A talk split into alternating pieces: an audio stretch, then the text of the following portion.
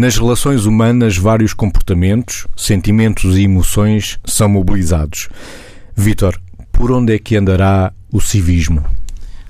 Muitas vezes ou algumas vezes anda perdido e é importante que se encontre, porque de facto uma sociedade será tão mais saudável e tão mais adequada na relação das pessoas umas com as outras, conforme o civismo seja praticado. E acho que às vezes, de facto, o civismo anda, anda perdido, anda pelas ruas da amargura, de alguma forma.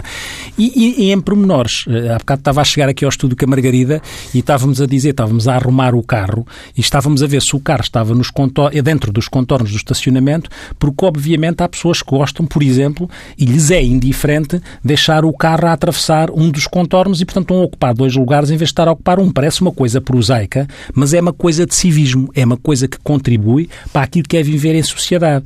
Quem diz isto diz cuspir no chão, deitar papéis para o chão. Nós vemos pessoas que vão num carro e estão a comer qualquer coisa, um chocolate e aí vai, aí vai, esta, não é? o, o, o faz sentido, não é? Aí vai um papel a voar que nós depois... É sonoplastia. aí vai um papel a voar que uh, depois alguém o apanha e às vezes até coisas mais complicadas que, inclusive, podem provocar um acidente. Ou seja, muitas vezes as pessoas não medem que do, o civismo não é só uma questão de boa educação, é uma questão de evitar consequências do que é que são gestos sem civismo, porque existem consequências naquilo que é o outro. E a relação com o outro implica esta obrigação, este dever de civismo, e não é só com o outro, meu par, é com o outro, meu filho, que está a assistir àquilo que eu estou a fazer. E, portanto, eu não me posso esquecer que quando estou a ter ou a não, a não ter comportamentos cívicos, eu está, alguém está a ver e a aprender com isso, porque depois eu vou dizer, não se atira papéis para o chão e estou a atirar e as crianças têm os ouvidos surdos para aquilo que eu estou a dizer e os olhos abertos para o que eu estou a fazer fazer. Portanto, civismo é um intermediário educacional fundamental a não perder. E o brio, Margarida? Por onde andará o brio nas relações humanas? Bem, o brio é o gosto por fazer as coisas uh, independentemente do, da consequência em termos de reconhecimento ou de aprovação. É assim que eu entendo, pelo menos. Ou de aprovação que se espera receber do outro. Ou seja, é fazer as coisas por altruísmo e por empenho e motivação.